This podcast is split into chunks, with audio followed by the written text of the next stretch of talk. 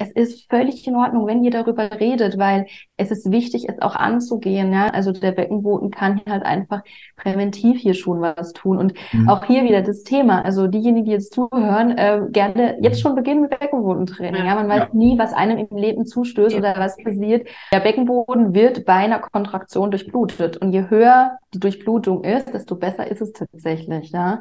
Ähm, Beckenbodentraining kann die Empfindsamkeit bei der Sexualität extrem erhöhen und jetzt mal ganz ehrlich, wer den Beckenboden gut spüren kann, der kann den auch im, beim, bei der Sexualität, also beim Geschlechtsverkehr auch gut einsetzen. Ja. Nichtsdestotrotz ist es auch für Männer wichtig, aber ich sage halt mal, die gesamten Themen, was die Frauengesundheit angeht, werden tabuisiert. Also das fängt beim Beckenboden an und hört bei äh, irgendein Vaginismus und so weiter auf. Also so viel mit Scham verbunden und das schränkt einfach die Lebensqualität ähm, der Menschen ein und der Frauen. Der neue Gesundheitspodcast aus Österreich. Now, die Health Podcast bei Alpha Tauern.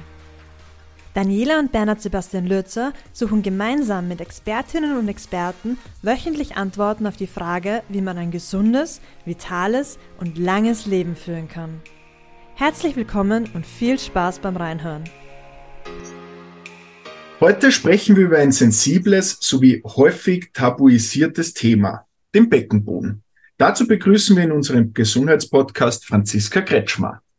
Servus, grüß dich. Hallo. Hallo. Schön, dass du dir die Zeit nimmst, um mit uns eine gemeinsame Folge für unseren Gesundheitspodcast zu gestalten. Wir sprechen heute tatsächlich, wie ich gesagt habe, über ein seltenes Thema, wo wahrscheinlich der eine oder andere beim Titel gar nicht weiß, um was es geht. Und wir freuen uns sehr, dass wir da mit dir darüber sprechen können, um ein bisschen mehr Input zu geben für unsere Zuhörerinnen und Zuhörer. Und vielleicht mal vorab, Franziska, kannst du uns ein bisschen erzählen, wie du zu dem gekommen bist? Wie war der Weg dorthin, dass du dich dann tatsächlich um das Thema Beckenboden so spezialisiert hast? Ja, das ist ein gar nicht so gängiger Weg, weil häufig passiert es ja häufig, ja, Beckenboden wird dann meistens mit Schwangerschaft oder Geburt verbunden. Man muss dazu sagen, ich bin noch nicht schwanger und auch äh, noch nicht Mami. Äh, also mein Weg war ein bisschen ein anderer.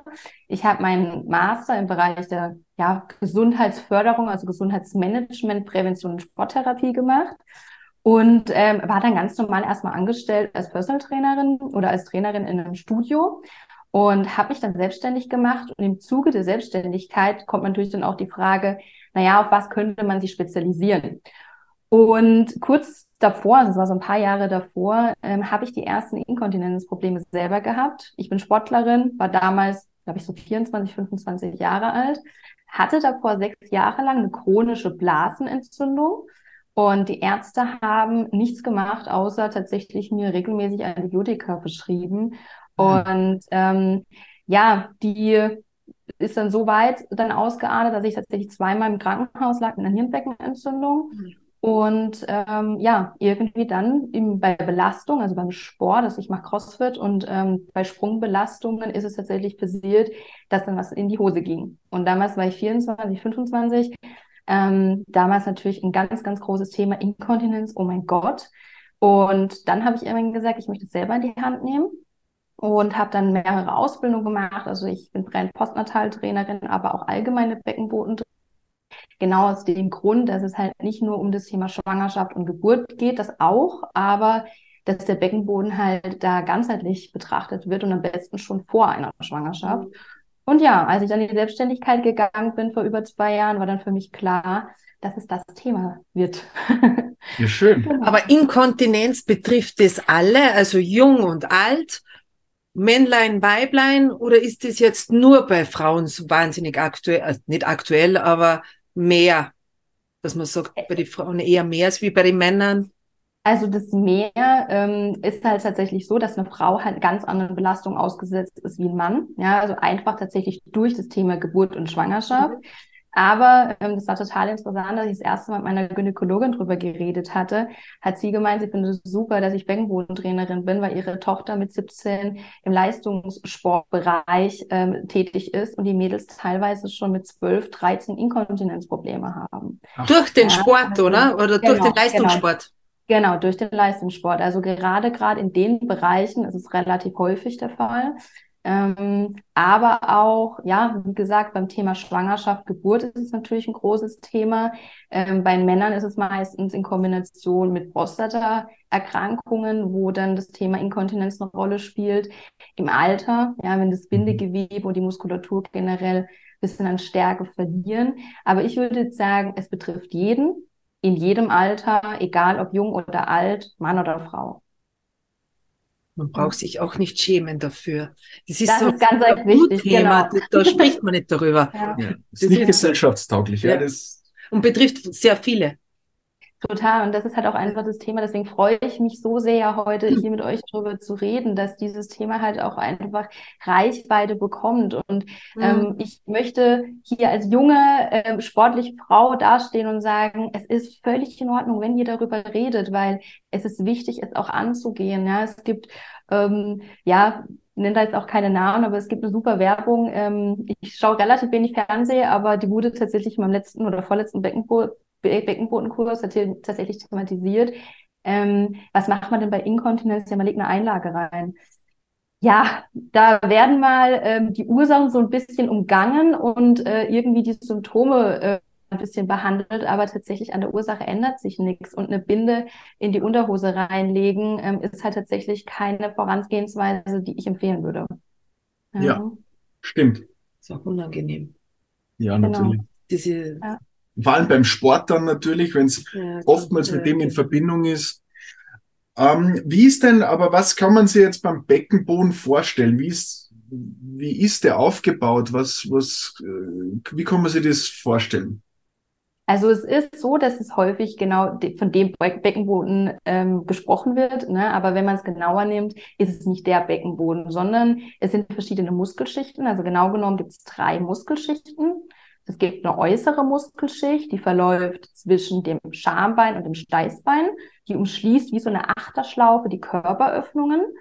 Dann gibt es die mittlere Beckenbodenschicht, die liegt quer in unserem Becken drinne. Und dann gibt es die innere Beckenbodenschicht, die auch wieder längs liegt.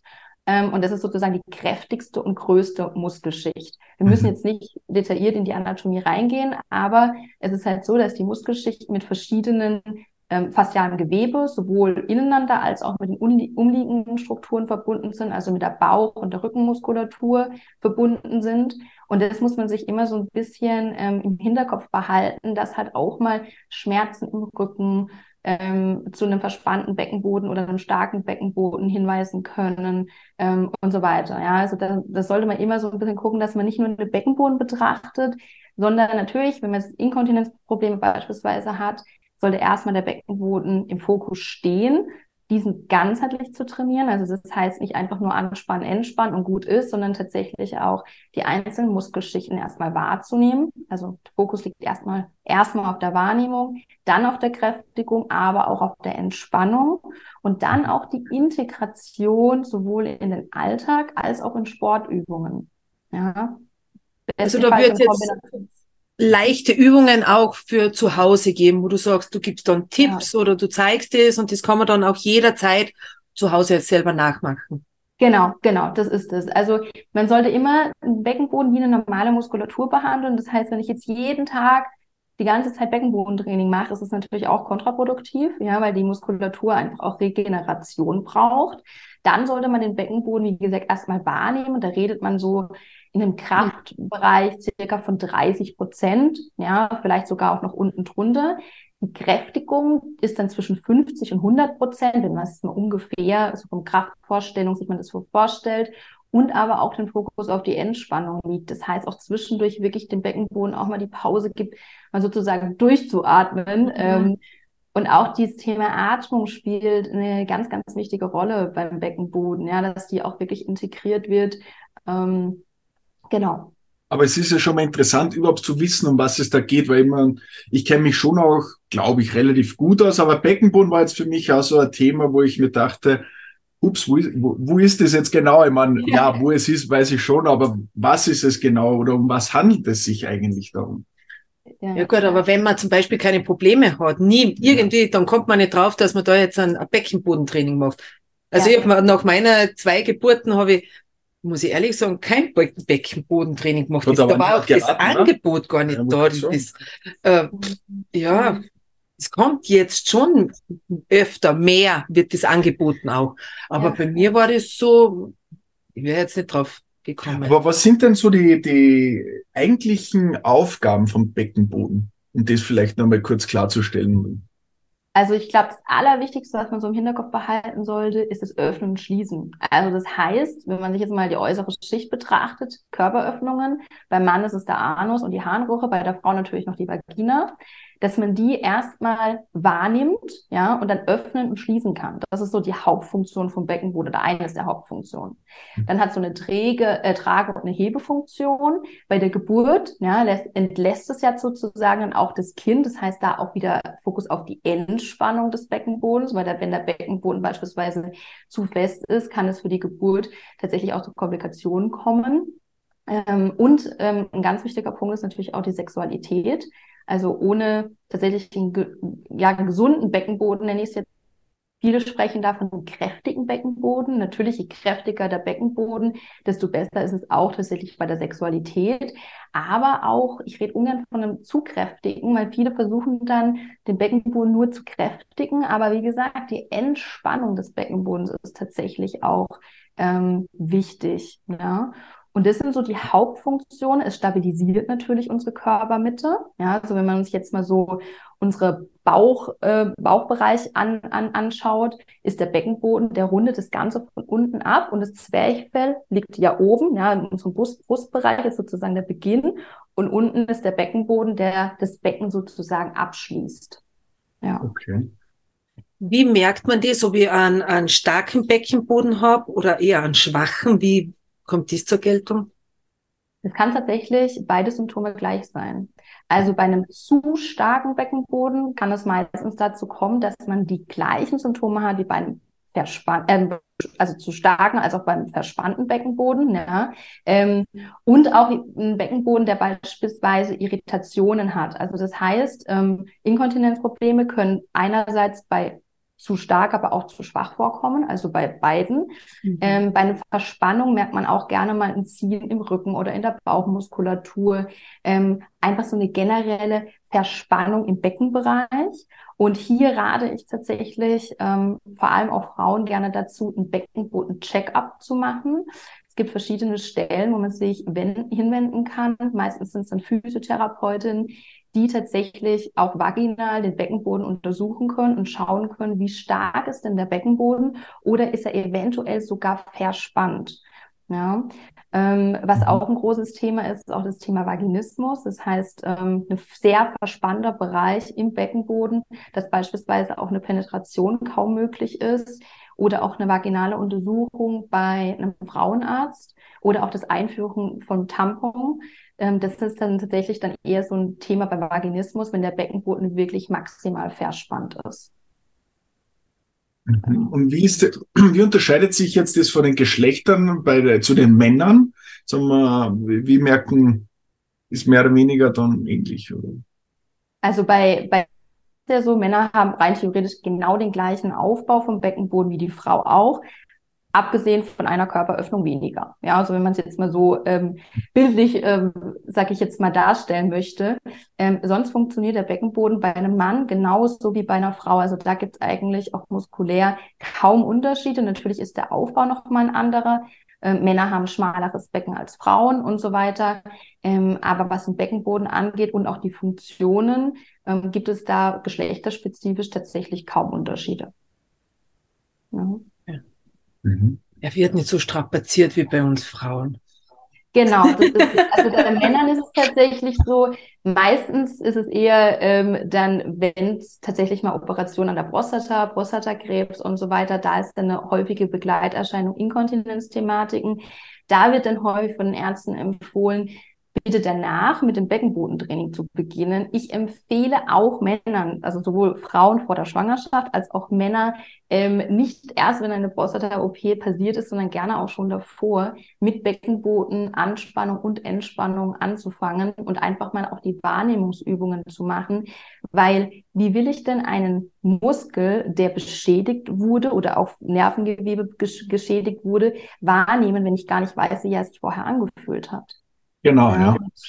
Das ja. ist halt auch das Thema dann bei einer Rückbildung beispielsweise, wenn dann gefragt, gesagt wird, so jetzt spannt mal euren Beckenboden an. Kurz nach der Geburt ist es den wenigsten Frauen möglich, den Beckenboden sofort zu aktivieren. Und wenn sie aber in der Schwangerschaft beziehungsweise vor der vor der Schwangerschaft schon versucht haben, den Beckenboden zu aktivieren und genau wissen, ja, okay, so fühlt es sich an, so muss es sich anfühlen, dann wissen sie auch, wo sie danach ähm, sein mhm. müssen, ja, also wie es sich anfühlen sollte. Und das ist tatsächlich, wie gesagt, bei der Schwangerschaft und Geburt so, als auch jetzt beim Mann, ähm, was jetzt Prostata-Thematiken angeht. Ja, aber das ist ja auch grundsätzlich eines unserer Basisthemen, und zwar die Menschen zur Prävention aufzurufen um vorausschauend etwas zu machen, damit es gar nicht zu einer möglichen Inkontinenzkrankheit oder wie auch immer kommt, sondern wirklich präventiv für die Gesundheit etwas zu tun. Das ist ein Anliegen von uns, wo wir aufrufen möchten. Ähm, jetzt hast du es eh schon ein bisschen angeschnitten, aber wie, wie verhält sich denn der Beckenboden während der Schwangerschaft meiner Frau? Also generell durch die Hormone kommt es ja im gesamten Körper dazu, dass Muskeln, Gewebe, Bindegewebe und ähm, alles ein bisschen weicher wird. Ja? Und häufig merkt man dann spätestens ja zweiten und dritten Semester dann auch schon so leichte Inkontinenzprobleme oder dass man auch einfach häufiger auf die Toilette muss. Und das ist einfach ein Zeichen dafür, dass der Beckenboden sich auf die Geburt vorbereitet. Mhm. Weil bei der Geburt muss der Beckenboden ja maximal locker sein. Das heißt, er muss ja nachgeben. Bei der Geburt wird der Beckenboden so ungefähr um das Dreifache gedehnt. Ähm, dass man sich das mal so vorstellen kann, ja, was eine Frau tatsächlich bei einer Geburt auch einfach spürt oder auch ja, mhm. durchmachen muss.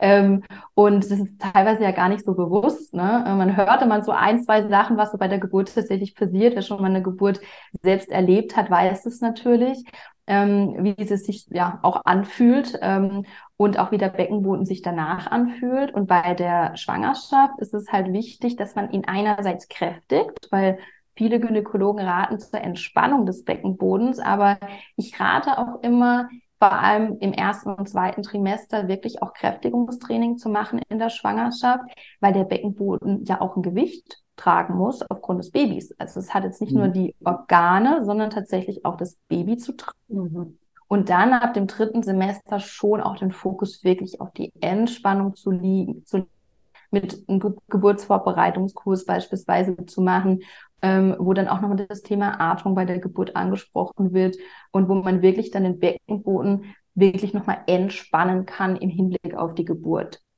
In der Schwangerschaft würde ich, wie gesagt, beides raten, sowohl die Kräftigung als auch die Entspannung.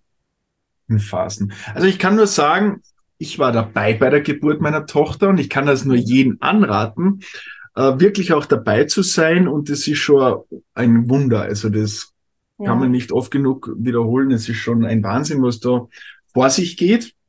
Wenn er natürlich auch alles gut geht, ist es wunderschön. Was der Körper ja. leistet. Ja. Das ist, das ist eigentlich so jetzt, also mir war das nicht so bewusst, was der Körper so leistet in, in dem Moment. Das, aber es stimmt schon, weil, ja, das ist wirklich ein Wunder. Also, also wann fiebert man mit? Ich zumindest. Ja, ja, ja. Das ist schon, also, wie, wie der Körper da von der Frau so gebaut ist und was er auch aushält. Mhm. So ja, ja. generell, auch deswegen, während der Geburt, das ist Wahnsinn. Genau, und deswegen rate ich auch, und vor allem, ich meine, ich bin selber Sportlerin und ich rate wirklich allen Frauen im Wochenbett durchzuschnaufen. Gebt euch wirklich die Pause und die Zeit zur Regeneration, weil häufig passiert es, dass diejenigen, die zu ambitioniert sind, ähm, tatsächlich Beckenboden, der Beckenboden hat ja weniger Schmerzrezeptoren, weil sonst könnten wir Frauen eine Geburt auch gar nicht aushalten. Ja? Ähm, und das heißt, die ersten Beckenbodensymptome müssen nicht sofort dann bei der Rückbildung ähm, passieren, ähm, sondern es kann auch sein, dass erst nach einem Jahr die ersten Inkontinenzprobleme auftreten. Mhm. Und ich rate immer so, also die Rückbildungszeit wird ja in drei Pi mal Daumen, es gibt auch unterschiedliche ähm, Angaben dazu, aber ungefähr in drei Bereiche aufgeteilt. Und das eine ist ja das Wochenbett, also sechs bis acht Wochen nach der Geburt. Da kann man auch schon mit Wahrnehmungsübungen beginnen. Das heißt, man kann im Beckenboden ruhig, möchte ich es immer liebevoll dieses Hallo sagen, ähm, aber auch hier nicht zu sehr Kräftigung gehen. Und dann ähm, nach dem Wochenbett kann man schon einen Rückbildungskurs starten. Und hier nochmal ähm, wirklich betont, eine Rückbildung ist nicht abgeschlossen mit einem Rückbildungskurs. Ja, also viele mhm. denken dann, okay, man hat einen Rückbildungskurs belegt, wenn man einen belegt hat, ne? Ähm, und dann äh, heißt es, naja, jetzt ist die Rückbildung ja abgeschlossen. Aber das ist natürlich individuell unterschiedlich. Ähm, wie sind die Geburtsverletzungen? Wie sehr hat der Beckenboden tatsächlich gelitten, auch in der Schwangerschaft? Ähm, und dann wirklich Step by Step auch gerne mit einer Trainerin oder mit einer, ähm, also mit, mit jemandem, der sich da einfach auch auskennt, dann einen Trainingsplan entwickeln, weil wenn man am Anfang zu viel macht, wird sich das hinten raus in Anführungszeichen rächen. Also es werden tatsächlich oder es können einfach spätestens mit mehreren Geburten dann äh, die Nachwirkungen dann einfach kommen. Ja, und deswegen appelliere ich vor allem auch an Sportler äh, und Sport, also Sportlerinnen, dass sie erstmal langsam starten und dann Step by Step wieder ins Training reinfinden. Mhm. Ja, das habe ich versäumt. Kann man auch noch nachholen, ja. Also es ist auch immer, ähm, ich habe tatsächlich, das ist was so schön, in meinem letzten Bangbohnen-Kurs eine Person gehabt, die ich auch privat gut kenne und ähm, sie war in meinem Kurs irgendwann gesagt, dass vor dem Kurs schon, Franzi, ich habe seit elf Jahren Probleme und Inkontinenzprobleme. Also hat dann auch immer Binden in ihrem Höschen drinne gehabt. Und es ist tatsächlich ein Wunder passiert. Ähm, ab Zeitbeginn des Beckenbodenkurses hat sie keinerlei Inkontinenzprobleme mehr. Und mhm. die Geburt ist elf Jahre her. Also ah, man ja. kann auch nachträglich noch anfangen. Also wenn man jetzt auch gerade an die Zuhörerinnen jetzt gerade, die denken, Mist, jetzt äh, ist es schon zu lange her, lieber dann jetzt beginnen. Das ja. Lieber später als nie. Ja. ja. Genau. Ja. Stimmt. Jetzt jetzt gerade so ein bisschen, ja. Ja, aber jetzt überlegen müssen, weil natürlich eher ein Frauenthema, aber natürlich. Na, betrifft möchte, auch Männer. Natürlich, ja. Ja, natürlich. aber weil wir gerade über die Geburt gesprochen haben und aber es gibt ja nicht nur halt Geburt. mehr Aufklärung her. Ja, ja, aber es gibt ja nicht nur bei der Geburt, dass man das Becken dass man den Beckenboden trainiert.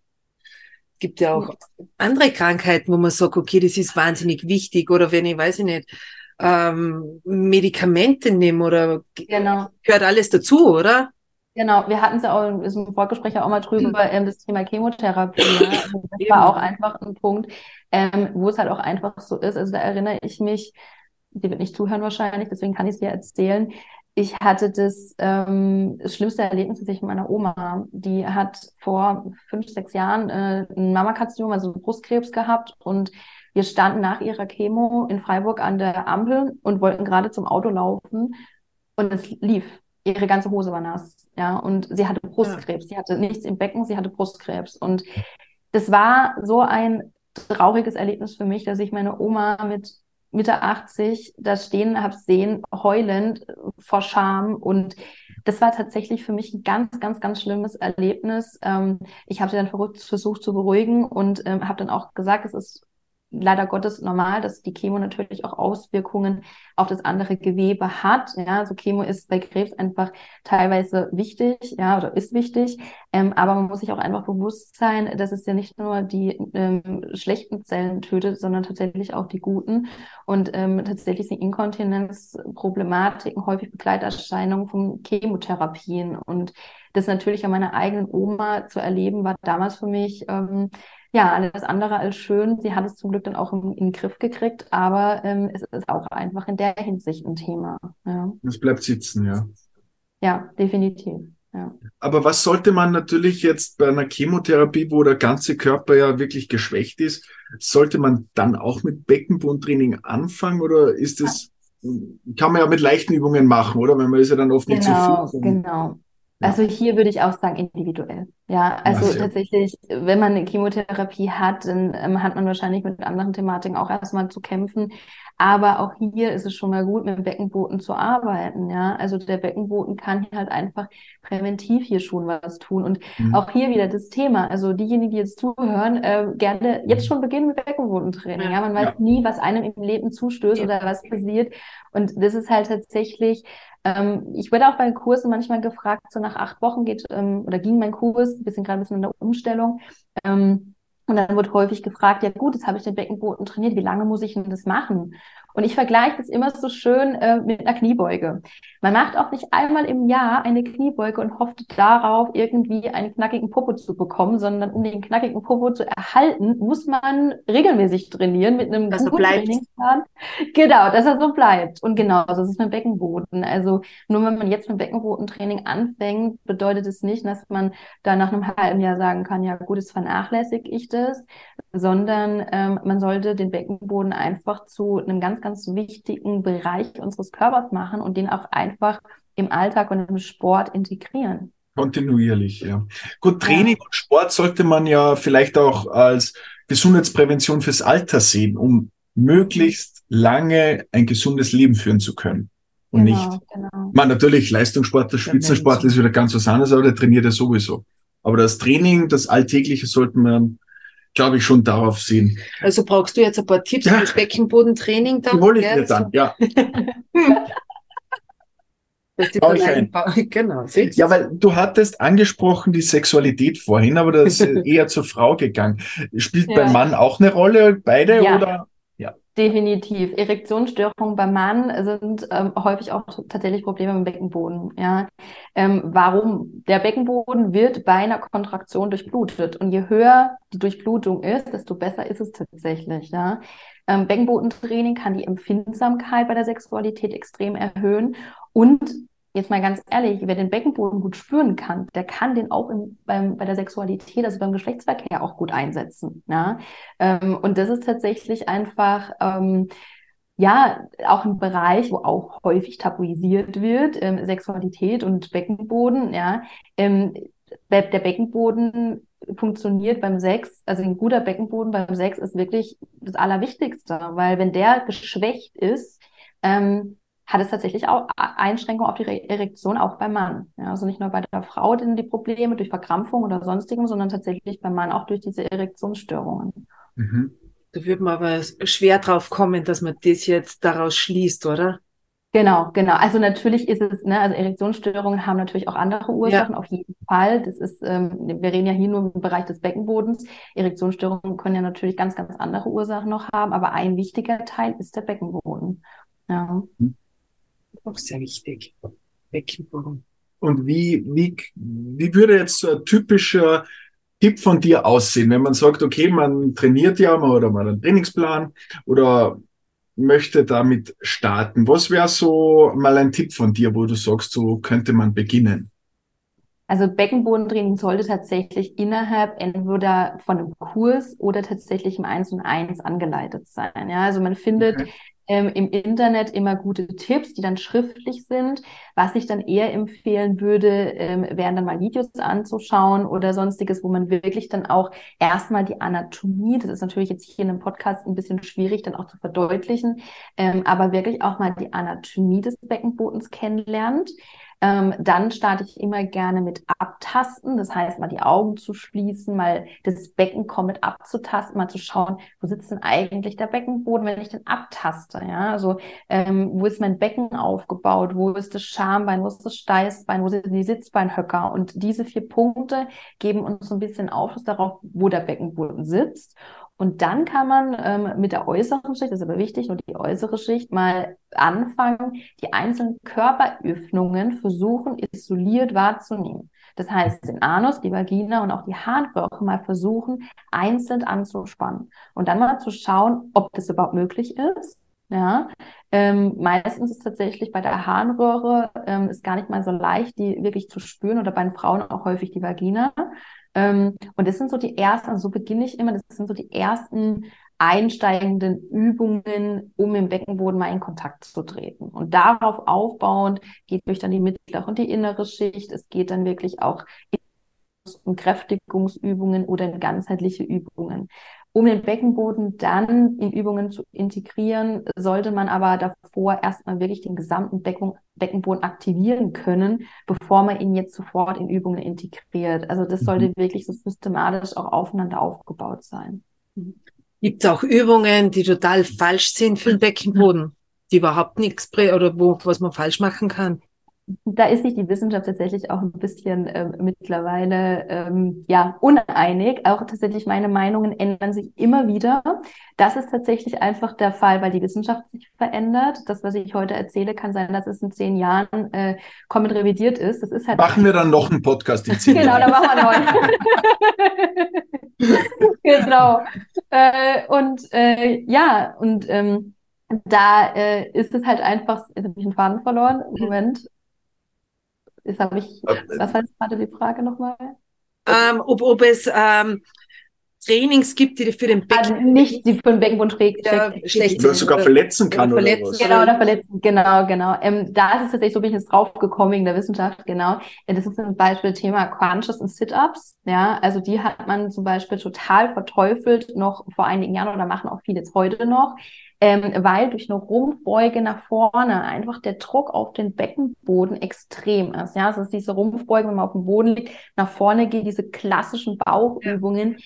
Ähm, da bin ich mittlerweile habe ich keine konkrete Meinung zu, muss ich ganz ehrlich sagen, weil es einfach individuell abhängig vom Fall ist. Ja, mhm. wenn der Beckenboden intakt ist und wirklich gut anzusteuern ist und man den Beckenboden vorher aktiviert und dann in eine koordinierte Rumpfbewegung reingeht, ähm, ist es meiner Meinung nach verträglich und ist auch in Ordnung. Wenn man natürlich in der Schnelligkeit arbeitet, im Beckenboden sowieso gerade schon Beckenbodenprobleme hat oder Rektusdiastasenprobleme, das heißt, wenn die Bauchmuskelstränge nach außen treten oder generell einfach Inkontinenzthematiken vorherrschen, dann würde ich von solchen Übungen abraten, ähm, sondern eher, ja, und es ist halt einfach so, ich bin halt funktionelle Trainerin, also ich schaue mir halt den gesamten Körper dann an.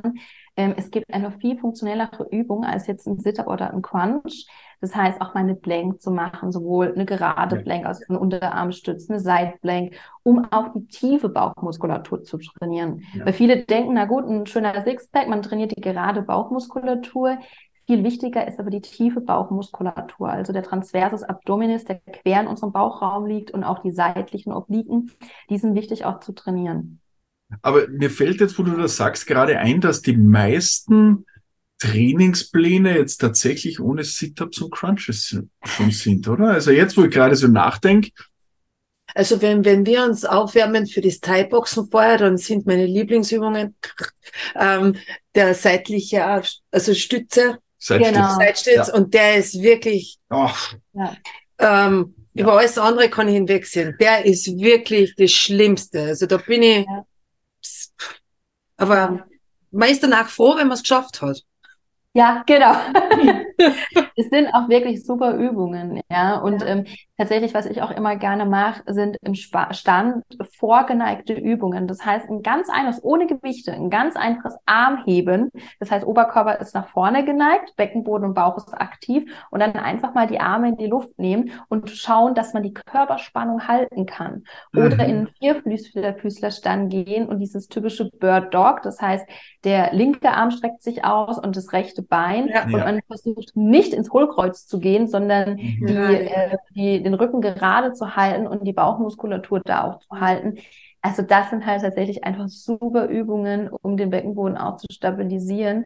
Ähm, und natürlich gibt es auch Übungen, wo ich jetzt sage, die sind natürlich, wenn man eine Beckenbodeneinschränkung hat, nicht wirklich produktiv ja. und förderlich. Ähm, ich mache CrossFit, äh, ich bin Läuferin. Das sind alles ja, einfach Sportrichtungen, äh, die natürlich jetzt nicht gerade den Beckenboden fördern. Und jetzt ist es ganz, ganz wichtig, man muss isoliertes Beckenbodentraining machen. Und wie gesagt, ja. ich hatte vor einigen Jahren auch meine Schwächen. Ich kann ohne Probleme auf auf eine Box hochspringen, ich kann normal laufen gehen, sonstiges und hat keinerlei Beckenbodenprobleme. Ja, also mhm. deswegen nur, weil man dann Beckenbodenprobleme ähm, hat. Es gibt ja auch viele Leistungssportler, Crossfitterinnen, die ähm, auch Kinder bekommen und danach wieder ganz normal in ihren Sport zurückgehen. Und ähm, ja, also es ist alles wieder möglich. Und ja, hier auch nochmal ähm, sehr deutlich gesagt, nur weil man jetzt gerade im Moment Inkontinenzprobleme hat oder Einschränkungen im Beckenboden hat, heißt es nicht, dass man nicht mehr in seine gewünschte Sportart zurückkehren darf oder kann. Das Oder ist die gute Message. Dass, dass das nicht mehr aufhört. Also das ja. Inkontinenz kann ja auch wieder vorbeigehen, oder? Das muss ja nicht heißen, dass Ja. ich das jetzt bis Ja. zu meinem Lebensende habe. Also Ja.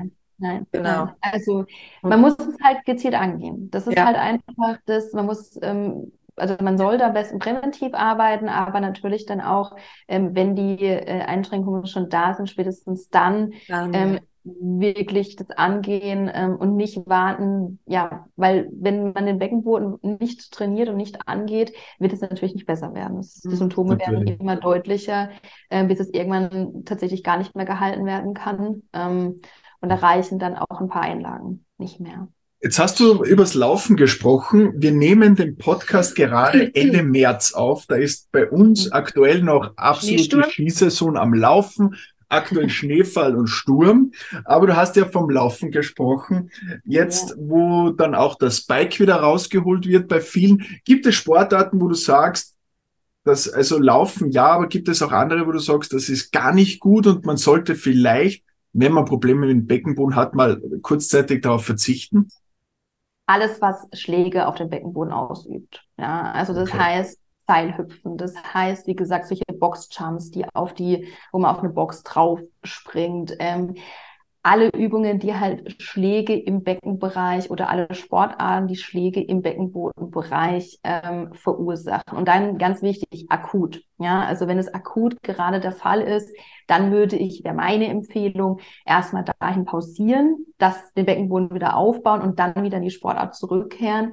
Ähm, das ist aber ganz ehrlich total individuell vom Fall abhängig. Also Mhm. es ist immer schwierig im Beckenbodenbereich was zu ähm, ja, zu pauschalisieren, weil das sage ich auch immer, jemand, der beispielsweise vor der Schwangerschaft noch keinen Sport gemacht hat, ähm, dem würde ich jetzt auch nicht raten, unbedingt an, irgendeinem Wettkampf in der Schwangerschaft teilzunehmen. Wenn aber eine Leistungssportlerin zu mir kommt, die in ihrem Leben, seit sie eigentlich denken kann, nur Sport macht und das auf Leistungsniveau, ist es natürlich nochmal was ganz anderes. Ja, wenn ich jetzt einer Leistungssportlerin sage, so, du hörst jetzt einfach mal ein Jahr auf mit äh, deinem Leistungssport, dann geht es natürlich nicht.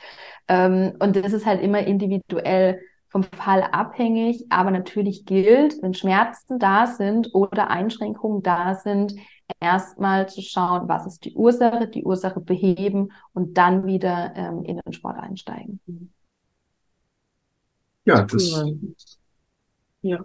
Ja. Also habe ich halt schon viel für meinen Beckenboden gemacht beim Yoga. Und ohne dass das ich, Morgen-Yoga heute, genau. ich habe heute Yoga gehabt, ohne dass ich das jetzt, aber so die Übungen, was du dann gesagt hast mit dem Vierfüßlerstand und so, das sind Ja. doch, ähm, würde, wäre jetzt nicht aufgekommen, dass das gut ist für den Beckenboden, aber dann habe ich den heute schon ein bisschen gestärkt. Sehr gut. Ja, Yoga und Pilates beispielsweise. Pilates ist ja, beim Pilates redet man ja ähm, auch häufig von dem Powerhouse. Und Ja. Powerhouse, das ist tatsächlich das, also der Beckenboden als auch ähm, das gesamte Muskelkorsett, also Bauchmuskulatur, Rückenmuskulatur hier zu stärken. Und muss ich ganz ehrlich sagen, also ich mache das nicht nur, ich mache ja sowohl Personal Trainings im 1 und 1 Bereich, ähm, sowohl online als auch hier in Freiburg ähm, und auch Beckenbodenberatung oder Beckenbodentraining und auch in meinem Personal Training, auch wenn die Leute jetzt nicht explizit wegen dem Beckenboden da sind, integriere ich den Beckenboden auch in diese Übungen rein und achte darauf, dass das Powerhouse, also diese Körpermitte gekräftigt wird, weil die Körpermitte ist das Wichtigste in unserem Körper, weil sobald die Körpermitte irgendwie eine Einschränkung hat, ähm, von der Funktionalität her oder eine Schwäche hat, wirkt sich das sowohl nach unten als auch nach oben aus, von der Stabilität Mhm. her. Das heißt, eine kräftige Körpermitte, eine stabile Körpermitte zu haben, sollte tatsächlich das Ziel von allen sein. Ja. Ja, absolut. Und auch in allen Sportarten tatsächlich. Ja, also in allen Sportarten macht das Thema, ist das Körper, Thema Körpermitte eine ganz, ganz wichtige, Genau. ähm, hat eine ganz wichtige Funktion. Auch beim, beim, beim, beim Skifahren oder beim Snowboarden, beim Langlaufen. Das sind alles so Thematiken. Ähm, ich habe tatsächlich jetzt auch gerade im PT äh, eine Person, die auch Langläu Langläuferin ist, ja, also die das auch macht, ähm, kommt auch aus Österreich. Ähm, Ah ja, und äh, ja, ähm, und auch Ski fährt. Ähm, und wir arbeiten hier gerade auch an ihrer Körpermitte. Und es ist halt tatsächlich einfach wichtig, dass man ähm, den Bereich ähm, generell auch unabhängig jetzt mal vom Beckenboden auch kräftigt. Ja, ist ein sehr interessantes Thema und ich finde vielleicht dass wir uns, ich glaube, da tut sich noch viel, äh, vieles, oder? Also, ich mein, für mich war es jetzt Neuland. Jetzt, natürlich wird es das schon länger geben, aber ich glaube, dass das ja. nur ein bisschen. Also ich habe jetzt nie darüber nachgedacht, über meinen Beckenboden. Ja, im, jetzt schon, weil. Ja, in der Schwangerschaft ist ja niemand gekommen und hat gesagt, du. Na. Na, ich war aber Ach, wahrscheinlich auch zu jung, sage ich jetzt, bei der ersten Schwangerschaft. Da denkt man nicht daran. Fertig. Ja. Da ist es, okay, da ist man schwanger, passt, dann ist Kind, da, da ist, das ist nicht so, ja, da schaut man, ja, da schaut man jetzt wahrscheinlich ganz anders drauf. Ja. Und aber es entwickelt aber, sich, oder? Das meine ich damit. Ja, total. Ja. Und ich muss auch wirklich sagen, generell das gesamte, also ich bin ja mit Fokus auf natürlich Frau, ja, weil mhm. ähm, ja, ich einfach diese Zielgruppe habe. Ähm, nichtsdestotrotz ist es auch für Männer wichtig. Aber ich sage halt mal, die gesamten Themen, was die Frauengesundheit angeht, werden tabuisiert. Also das fängt beim Beckenboden an und hört bei äh, irgendein Vaginismus und so weiter auf. Also ich meine, ich rede jetzt nicht auch, also wenn ich es jetzt hätte, ich habe es zum Glück nicht, aber ich habe ähm, Patienten oder, oder, oder Klientinnen, die das auch äh, unter anderem haben und äh, die gehen natürlich jetzt nicht nach draußen und sagen, ach übrigens, äh, meine Vagina verkrampft sich, ja, also und es ist ein ganz, ganz schlimmes. Total. Also so viel mit Scham verbunden und das schränkt einfach die Lebensqualität ähm, der Menschen ein und der Frauen. Also und deswegen bin ich ganz arg dafür, also e, egal ob es auf Social Media ist oder in Workshops oder auch hier ähm, zu, für den Podcast, ich ähm, bin ganz arg dafür, dass man offen über diese Themen redet und ähm, wenn man sich unsicher ist, dann wirklich Fachpersonen holt. Ähm, ich bin auch jemand, ich sage immer, ich bin Trainerin, ich bin Coach, aber ich bin noch Ansprechpartnerin. Also ich mhm. möchte den mhm. Menschen auch einfach nur zuhören und da sein und ihnen einen Raum wichtig. schaffen ja. ja, einen Raum schaffen, wo sie offen über ihre Themen reden können und dürfen. Das liegt uns auch wirklich sehr am Herzen und vor allem unsere Zuhörerinnen und auch Zuhörer dann dazu zu bewegen, Mut zu haben und wie du jetzt sagst, mhm. einmal wirklich sich einen seriösen Coach dazu suchen und zu sagen, okay, da passt es auch, mit dem kann ich darüber sprechen. Also ich glaube, dass das ja. wirklich sehr, sehr wichtig ist und vor allem der erste Schritt mal wichtig ja. ist. Ja, und auch dieses Gefühl zu geben, hey, du bist nicht alleine. Genau. Richtig. Wie bei so vielen Themen, du bist nicht allein. Genau. Ja, ja. Schön. Was, was möchtest du in diesem Gesichtspunkt, was möchtest du da noch alles erreichen? Du hast ja schon sehr viel erreicht. Also bei unseren Recherchen sind wir schon bei auch Homepage und so weiter haben wir gesehen, du hast schon viel geschafft. Aber gibt es noch was, was du erreichen möchtest, wo du sagst, das ist mal Anliegen, das wäre noch ja, wir sind gerade, wie gesagt, am Umbauen. Also die Beckenbodenkurse, wie sie jetzt zweieinhalb Jahre liefen, gibt es in Zukunft nicht mehr. Ähm, ich bin mhm. tatsächlich gerade, es ist noch in Kinderschuhen, aber es wird spätestens Ende des Jahres soweit sein. Wir sind gerade dabei, ein kommendes Frauen-Online-Portal zu entwickeln, ähm, wo sowohl Thema Rückbildung, Schwangerschaft, auch, aber auch das Thema generell Frauengesundheit, also körperliche und mentale Gesundheit thematisiert ist generell auch Themen wie Vaginismus, Endometriose und so weiter, diese Themen ähm, Beachtung finden. Und da sind wir gerade im Aufbau. Wie gesagt, es ist gerade noch in den Kinderschuhen. Ähm, ich arbeite da jetzt mit äh, drei weiteren Personen zusammen und die Idee ist tatsächlich in ihrem Wochenbett entstanden. Also wir sind gerade auch frisch gebackene Mamis geworden und äh, ja. das ist so ein schönes neues Projekt und ich bin ganz gespannt, was daraus wird, weil mein Ziel ist es, viel, viel mehr Frauen ähm, in dieser Hinsicht noch zu erreichen, ja, mhm. und auch Hilfestellung zu bieten. Ähm, das wird tatsächlich nur ein reines Frauenportal werden, ähm, wo mhm. man auch eine Community hat, mit der man sich austauschen kann. Ähm, aber ich biete auch, wie gesagt, im 1 und 1 Bereich für Männer ähm, auch Beratungen an, Trainings an, ähm, sowohl hier, wie gesagt, vor Ort in Freiburg, aber ich arbeite mittlerweile auf 50 Prozent online. Ja, ähm, ist halt die genau. Reichweite auch größer, ne? dann ja, kann man genau. mehr Menschen erreichen. Ja, genau. Und das ist mein Ziel. Ich möchte Schön. eigentlich so viele Menschen erreichen wie möglich und so vielen Frauen als auch Männer helfen, wie es möglich ist. Ja. Mhm. Jetzt Schön möchten wir auch noch ein bisschen was von dir erfahren. Was ist so dein Traumurlaubsland, wo du noch nicht gewesen bist oder wo du noch gerne hin möchtest? Es ist tatsächlich sehr spannend, weil ich im Oktober für zwei Monate in Indonesien bin. Ähm, ich werde mhm. auf Indonesien, also auf Bali, ähm, werde ich eine ähm, Yoga-Ausbildung machen für drei Wochen, so eine Intensivausbildung und dann werde ich mit meinem Partner und Freunden noch ähm, weitere Wochen reisen und da freue ich mich mhm. ganz, ganz, ganz arg drauf. Das ist das Highlight für mich dieses Jahr. Ich war schon viel unterwegs auf der Welt. Ich war in Thailand, in Asien generell, in Lateinamerika. Mhm. Ein großes Ziel ist irgendwann noch Neuseeland und Australien. Also ich oh, bin ein sehr reisebegeisterte Mensch, aber ähm, genau, das nächste Ziel ist erstmal Bali. Was ist deine Lieblingssportart? Laufen, das steht für mich an erster Stelle. Das kommt sofort raus, weil ich auch gestern das ein Halbmarathon in Freiburg gelaufen bin. Oh, äh, wow. Laufen ist tatsächlich so meine absolute Lieblingssportart. Neben dem ist aber CrossFit seit dreieinhalb Jahren jetzt ein Thema. Ähm, tatsächlich in letzter Zeit weniger aufgrund äh, der Vorbereitung, aber das wird jetzt auch wieder mehr werden. Und dann gehe ich gerne ins Fitnessstudio, ich äh, fahre Ski, fahre Snowboard, bin gerne wandern. Genau.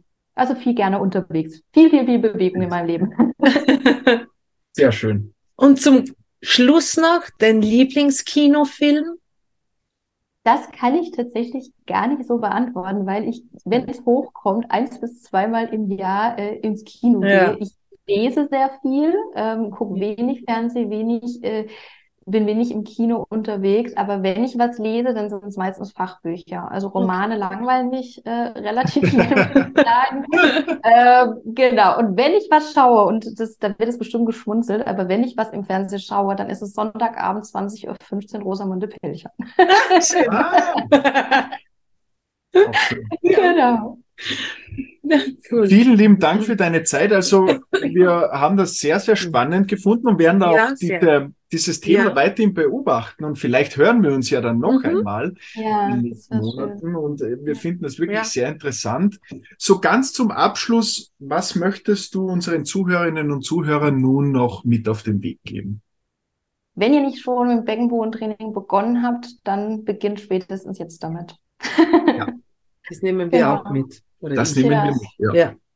Was super, wirklich auch, dass dieses Thema hier in eurem Podcast auch Raum gefunden hat. Das finde ich unfassbar schön und ich bin wirklich richtig, richtig froh darüber, dass jetzt äh, dieses Thema noch mehr Reichweite durch euch äh, bekommt. Deswegen mhm. möchte ich euch ganz, ganz dolle danken für diese Einladung und die Möglichkeit, dieses Thema wieder mehr zu mehr Menschen nochmal zu bringen. Vielen, ja, schön. Vielen Sehr gerne. Sehr gerne. Wir freuen uns. Danke für deine Zeit und alles Gute für deine Vorhaben noch.